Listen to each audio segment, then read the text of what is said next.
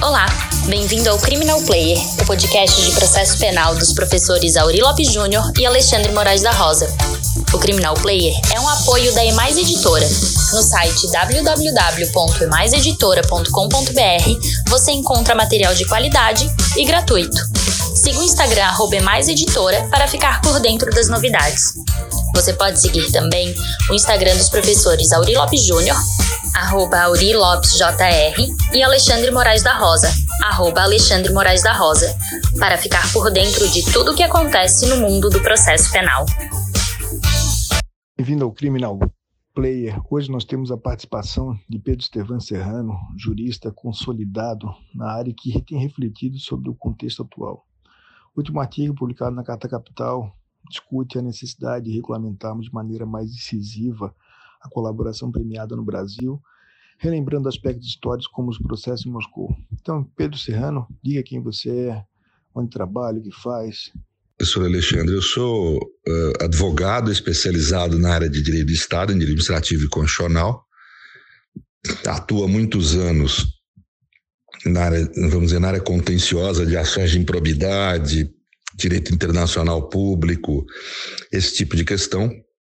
Então, uh, uh, atuei, creio que, na quase totalidade dos casos de grande repercussão midiática no país, sempre por empresas, de uma forma mais discreta, mas, é, mas, mas atuei, né? em parceria, inclusive, sempre com criminalistas, etc.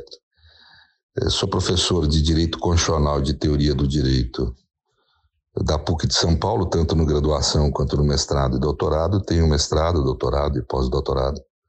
Mestrado, doutorado na PUC, pós-doutorado em Lisboa e estou agora eh, fazendo mais um pós-doutorado na Universidade de Paris, na Unidade Nanterre. Né? A gente nunca para de estudar, o senhor sabe disso. Sabe que tenho escrito também sobre colaboração premiada, lancei um livro recente com André Bermudes, delegado de polícia, justamente na ideia de nós criarmos algum mecanismo de controle nessa terra sem de ninguém, nesse verdadeiro Mad Max que é a colaboração premiada no Brasil. Fale um pouco sobre essa, essa preocupação com os processos de Moscou, como isso pode nos servir como um alerta histórico. Quanto às questões, professor, primeiro, eu sou um constitucionalista, né? então eu não, obviamente, não tenho a, talvez, a, vamos dizer, eficiência, eu não tenho certamente a eficiência, o conhecimento técnico de processo penal que os senhores têm, então posso, com certeza, acrescentar muito pouco ao debate. Mas eu vou tomar liberdade de acrescentar. Primeiro que eu vejo a questão de delação premiada dentro de um quadro maior. Eu sou um, um profissional que pesquisa a questão da crise contemporânea do constitucionalismo, ou seja, as condições do pós-guerra uh, que estabeleceram, vamos dizer, opções políticas, morais, centradas nos direitos humanos, né?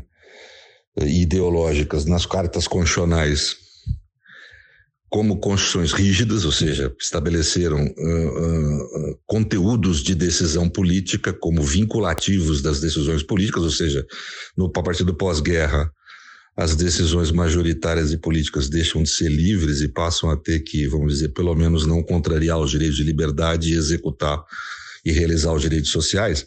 Esse tipo de constitucionalismo rígido do pós-guerra está uh, em crise.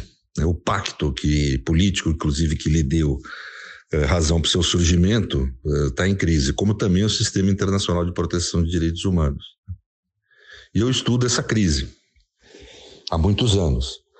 E tenho, vamos dizer, cheguei à conclusão, a partir da teoria da adesão judicial, cheguei a uma conclusão muito mais ampla do que a adesão judicial, acho que é, é na realidade é uma teoria do Estado mais do que uma teoria do direito, né?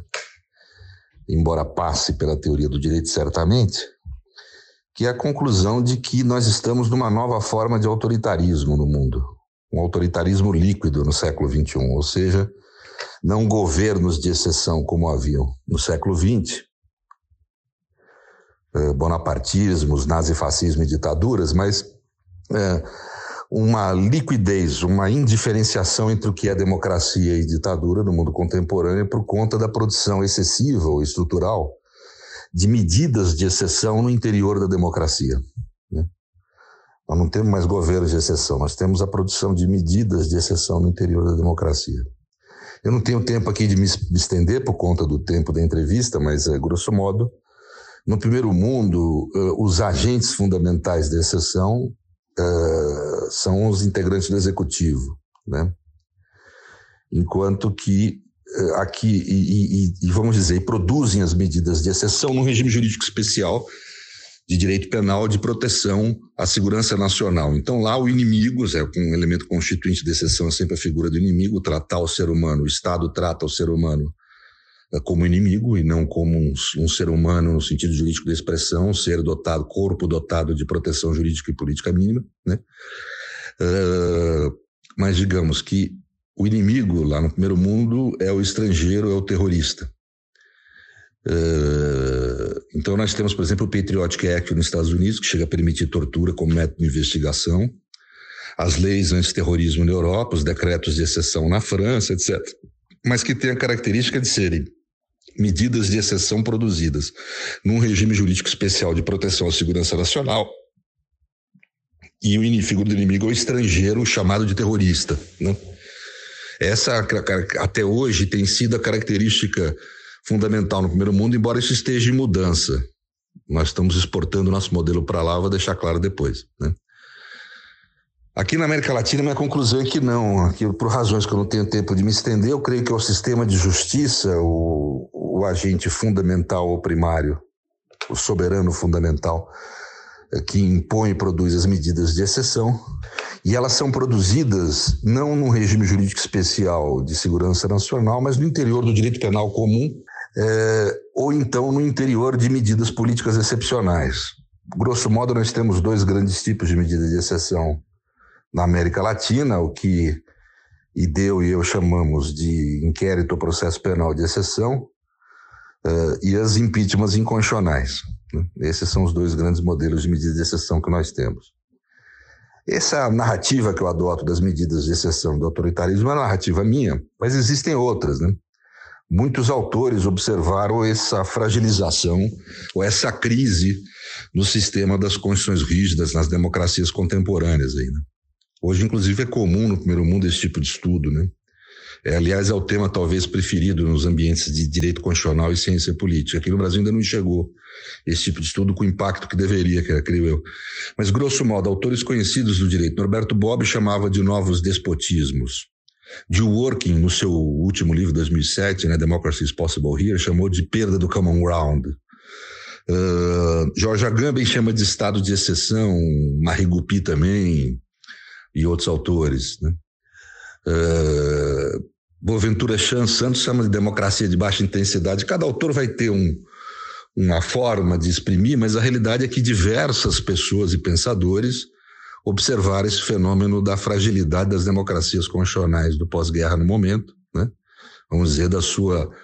Uh, uh, Ferrajoli tem um nome interessante, tem dois nomes. Ele chama de poder selvagem, chama de processo desconstituinte, um conceito que eu uso bastante. Né? Você está erodindo as condições do pós-guerra sem retirá-las do lugar, sem revogá-las, você vai retirando o sentido delas. Esse que eu acho que é o principal, vamos dizer, aspecto da crise constitucional que nós passamos. Quer dizer, as medidas de exceção têm retirado o sentido das constituições, sem retirá-las do lugar. Formalmente elas continuam vigendo, mas sem o sentido protetivo que elas tinham, muito semelhante em termos estruturais ao que houve no nazismo. Não tenho tempo aqui de me alongar. Mas o que eu quero dizer é que as, que as delações premiadas estão nesse contexto, dessa nova forma de autoritarismo. Por isso que elas são, obviamente, diferentes dos processos judiciais de Moscou. O processo de exceção é diferente do processo de Moscou, muito diferente. Né? Tem muitas diferenças. Os processos de Moscou foram medidas produzidas no interior de um governo de exceção, do stalinismo, né? que era uma forma de ditadura, uh, de absoluta supressão dos direitos fundamentais humanos. Né? Tanto que quando a reforma do stalinismo durante a década de 50, né, Khrushchev inicia a crítica ao stalinismo, isso é feito através de uma construção né, soviética, né, da produção de uma constituição nova. Então, uh, ou seja, não havia de, de, fato nenhum tipo de limite ao poder de, de vamos dizer, de Stalin. Né?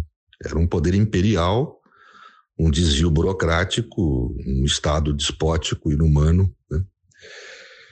Mas, então, é nesse sentido que os processos de Moscou se dão.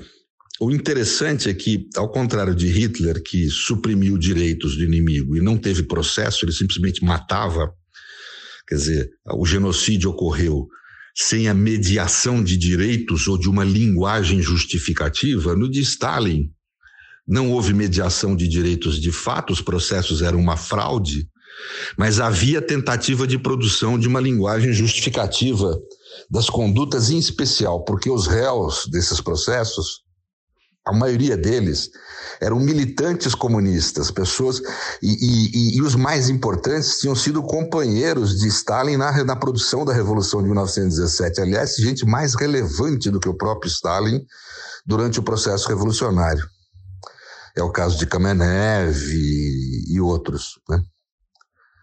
Uh, portanto, Stalin produziu os processos com essa função. Eles eram, vamos dizer, eh, mecanismos que traziam a aparência de ser um processo jurídico penal, que apurava crimes de trai desde traição até corrupção, né?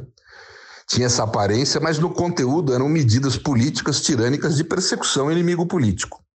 E nesse sentido é que eles são semelhantes estruturalmente, apenas no plano estrutural, aos processos de exceção hoje em dia. Os processos de exceção têm a aparência de ser um processo penal, a roupagem de um processo penal jurídico democrático de cumprimento da Constituição, mas no seu conteúdo material não o são. Né? São, vamos dizer, medidas políticas de persecução inimigo. Né? E da mesma forma com que os processos penais de, de Moscou utilizaram do espetáculo das confissões, onde na época não havia criticidade que há hoje na sociedade em relação à confissão, hoje a sociedade pelo menos a sociedade pensante, tem claro de que confissão é algo que tem que ser visto sempre com, com cautela, porque sabe-se que o preso pode ser torturado, pressionado, etc., a confessar indevidamente, mesmo crime que não tenha cometido. Na época não havia essa clareza, né?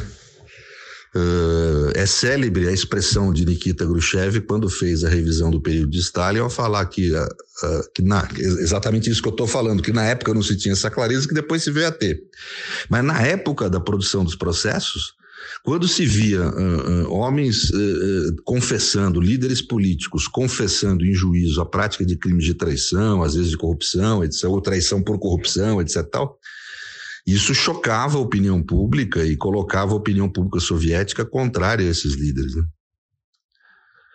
Uh, e nesse sentido, a delação, me permita, professor, uh, tem representado, em termos políticos e jurídicos, algo semelhante ao que foram as confissões dos processos de Moscou. Pois é, e depois disso a gente tem algumas propostas significativas para melhorar o campo da colaboração premiada no Brasil. Poderias elencá-las aí, o que é o seu papel, o que, que achas que pode melhorar o desenho normativo e prático da colaboração premiada no Brasil. E isso porque as delações têm uma função semelhante no plano do espetáculo, é, ou tem tido aqui em especial no Brasil. Elas implicam, ah, vamos dizer, no surgimento de uma pessoa que participou supostamente de uma dada relação criminosa, confessando ter participado e denunciando terceiros. Né? Isso, a um primeiro momento, aparenta ser verdade. Veja que já há uma tendência natural do ser humano a ser sempre pró-Estado, né? A gente passa na casa de um sujeito, vê uma viatura da polícia na porta da casa dele e pensa: o que, que esse sujeito fez? Ninguém pensa o que, que o Estado está fazendo incomodando esse cidadão aí. Né? A primeira reação nossa é pensar: o que, que esse sujeito aprontou para a polícia estar tá aí? Né? Então nós já temos uma mentalidade acusatória que vem vamos dizer, do processo nosso de formação. os direitos fundamentais são contraintuitivos, embora sejam muito adequados ao procedimento de uma decisão justa, a observação dos direitos fundamentais sempre é contraintuitiva. A intuição nossa é acusatória do outro. Né? O ser humano, nós estamos criados uma cultura competitiva cada vez mais, então é natural vermos o outro como adversário, né? somos criados assim. Então, nós temos sempre essa tendência de olhar de forma punitiva na nossa subjetividade. Né? E, e, e, e aproveitando-se disso, a máquina acusatória do Estado cria esses processos eh, eh, que são espetacularizados e onde a figura da delação aparenta ser uma prova definitiva, quando na realidade ela é um meio de investigação, nós sabemos. e não forma de produção de provas. Isso no Brasil tem sido muito acentuado, mais do que nos outros países. Em especial por causa do método que tem, que foi utilizado de fato nessas delações, que é um método de uma delação-confissão. Ou seja, o réu comparece, ou perdão, o delator comparece não como um sujeito que vai realizar uma delação em relação a um fato específico que já está pré-determinado no início de uma investigação policial já feita. Né? Ele comparece como um confessor da vida, onde ele é obrigado a falar de todos os pecados que supostamente cometeu na vida. Só que isso é um processo, como diz o senhor com muita eficiência, isso é um processo de jogo. É um jogo de negociação em que nós sabemos que o delator e seus advogados procuram seduzir as autoridades públicas para tentar dar importância na sua delação, ou seja, a delação de um instrumento de investigação passa a ser uma mercadoria. Ela passa a ser objeto de negociação. Então, o que nós vimos ocorrer nessas delações confissões é que os delatores confessavam uma enormidade de quantidade de crimes e onde objetivamente o que ocorria uma parte desses crimes confessados e delatados era verdadeira e se apresentava provas. Outra parte não, ou não era verdadeira, ou ao menos não se apresentava provas. Isso foi constatado, 70% mais ou menos, pelo que saiu na mídia. Até agora, do que foi apurado, por exemplo, da delação do Odebrecht, foi arquivado por não chegar a conclusão nenhuma. E o que vamos ser claros, eu acho que a gente tem que ser claro para a opinião pública sem medo de dizer a verdade. A verdade é que o delator, para poder valorizar a sua delação, ele, ao mesmo tempo que contava verdades, ele ou mentia para incluir pessoas relevantes do meio político na sua delação, ou exagerava casos, que também é uma forma de mentira, né? Exagerava, como o pessoal fala na, no, como dizer, nos corredores forenses, a expressão salgar a carne, né? Que é uma expressão que foi constituída exatamente para dizer que havia produção de falas na delação, falas não verdadeiras ou exageradas ou indevidas ou sem acompanhamento de provas. E essas falas, quando divulgadas na mídia, têm um alto poder de destruição de imagem. O sistema estatal não desconhece esse poder de destruição, tanto que quando são agentes estatais investigados, como juízes, promotores ou delegados ou fiscais da Receita, eles o são em forma absolutamente sigilosa. Nós sabemos disso. A gente só fica sabendo que um juiz cometeu um ilícito ou um fiscal da Receita quando ele é punido lá no final. Né? Durante a investigação, tudo é tocado com absoluto sigilo. Né?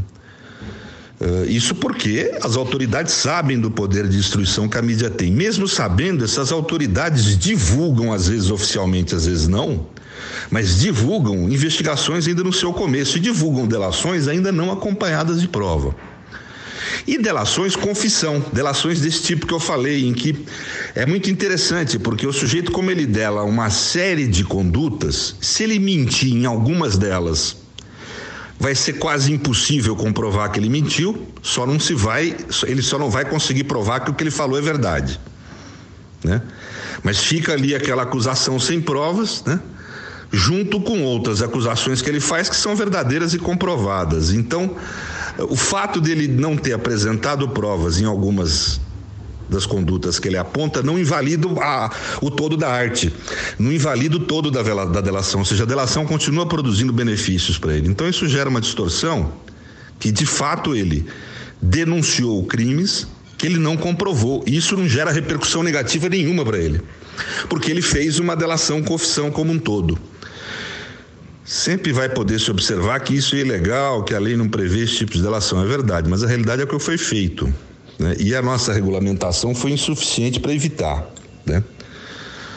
Portanto, eu creio que é necessário haver. Eu não sou contra a existência do Instituto da Delação, acho que é um mecanismo que, se bem utilizado, pode ser útil para investigar eh, crimes eh, produzidos por organizações criminosas mas tem que ser utilizado com muita cautela, como instrumento de investigação e não como prova, né? E só deve ser divulgado após a, os órgãos públicos terem uma certeza bem, vamos dizer, produzida de que trata-se de gente que, no mínimo, tem grandes, graves suspeitas de cometimento de crime por provas ou indícios apresentados, e não, e não ser divulgada ab início, né, como é feito aqui no Brasil. E também nunca deve ser feita como uma delação confissão, essa confissão geral, né? Deve ser feita especificamente para a conduta investigada, para o fato investigado, né? Uh, de um inquérito, nunca essa delação de forma confessional. Existem outras questões mais detalhadas, especialistas em processos penais, de penal pode tratar delas. A minha especialidade, se eu saber, é outra. Eu tenho uma preocupação mais estrutural. Mas o que eu queria alertar, como professor e como profissional do direito há muitos anos, né? A sociedade é de que isso está ocorrendo no Brasil e no mundo. E nós temos que tomar absoluta cautela com este tipo de questão, né? Algum dia nós vamos olhar para trás dessa, vamos olhar para essas delações, como hoje olhamos para as confissões dos processos de Moscou. Né? Nós vamos olhar como instrumentos de persecução política, muitas vezes, de produção de decisões injustas, no sentido estrito da expressão, né?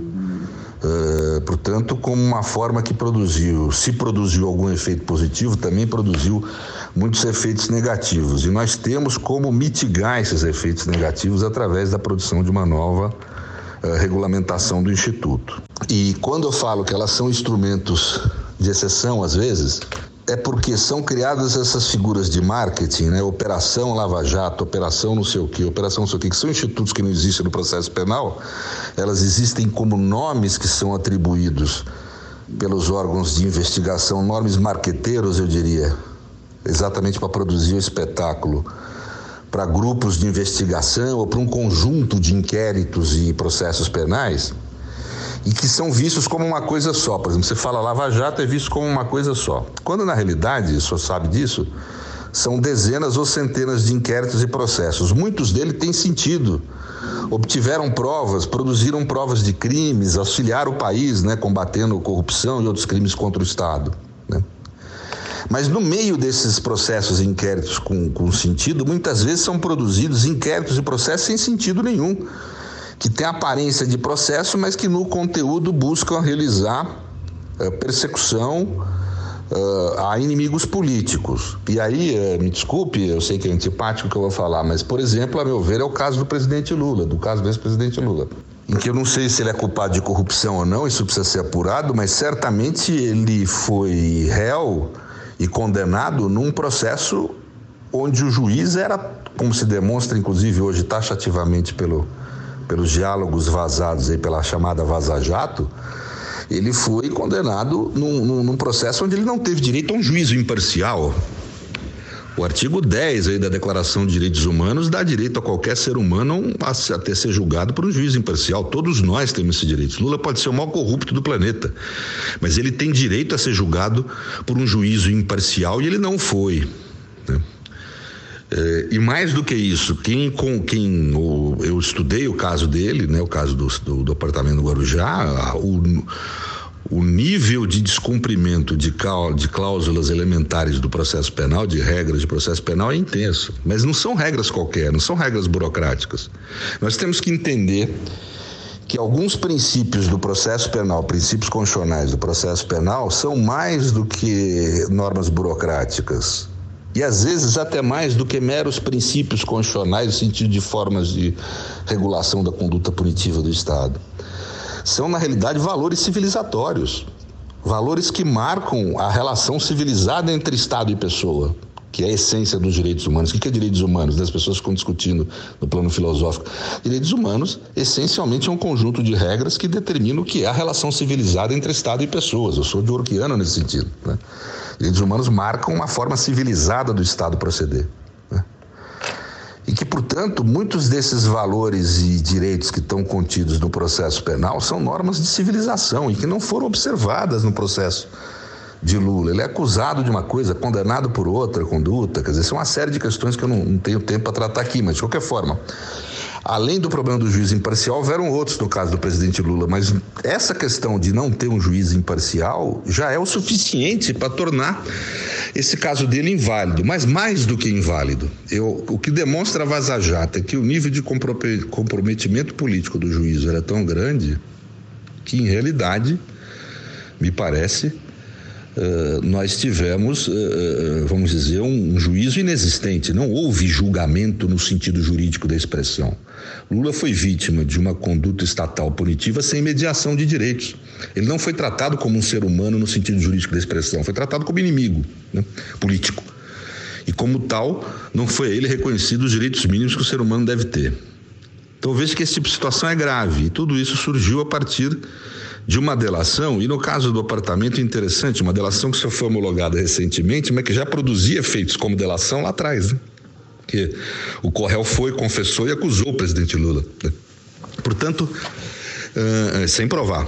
Portanto, vejam que uh, nós temos que ter cautela com o uso do Instituto da Delação. Ele é um instituto que hoje, eu creio, tem ocasionado mais mal que bem, né? Porque aonde ele tem trazido provas, muitas vezes seria desnecessária a delação para obter as provas. O caso do Odebrecht, por exemplo, parece claro. Né? Ah, ou então, ah, aonde ele trouxe coisas novas, não trouxe provas, e aí é imprestável, ou deveria ser imprestável como instrumento probatório no âmbito do processo penal. Né? Ou seja, é um nada. Uma delação sem provas é um nada. Né? Porque é um depoimento de um corréu que não tem valor jurídico nenhum, interessado na produção de resultados que vão lhe trazer benefícios, ou seja, é o pior tipo de elemento, elemento vamos dizer, que, que, que indiciário que pode haver, né? Então, absolutamente imprestável. Então, uh, nós temos tido muitas delações que são assim, onde trazem provas, a delação seria desnecessária para obter essa prova e, portanto, está dando um benefício indevido para o réu. E aonde traz elementos novos, não traz provas, é inútil. Então nós temos que ter esse tipo de observação com, com, com cautela, né?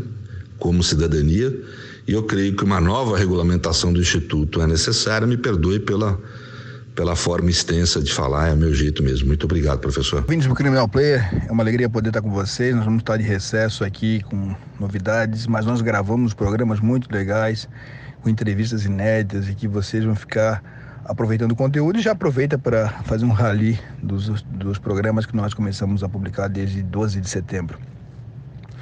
Então aproveita aí, boas festas, bom ano novo e terça, quinta e sábado estaremos aqui no Criminal Player.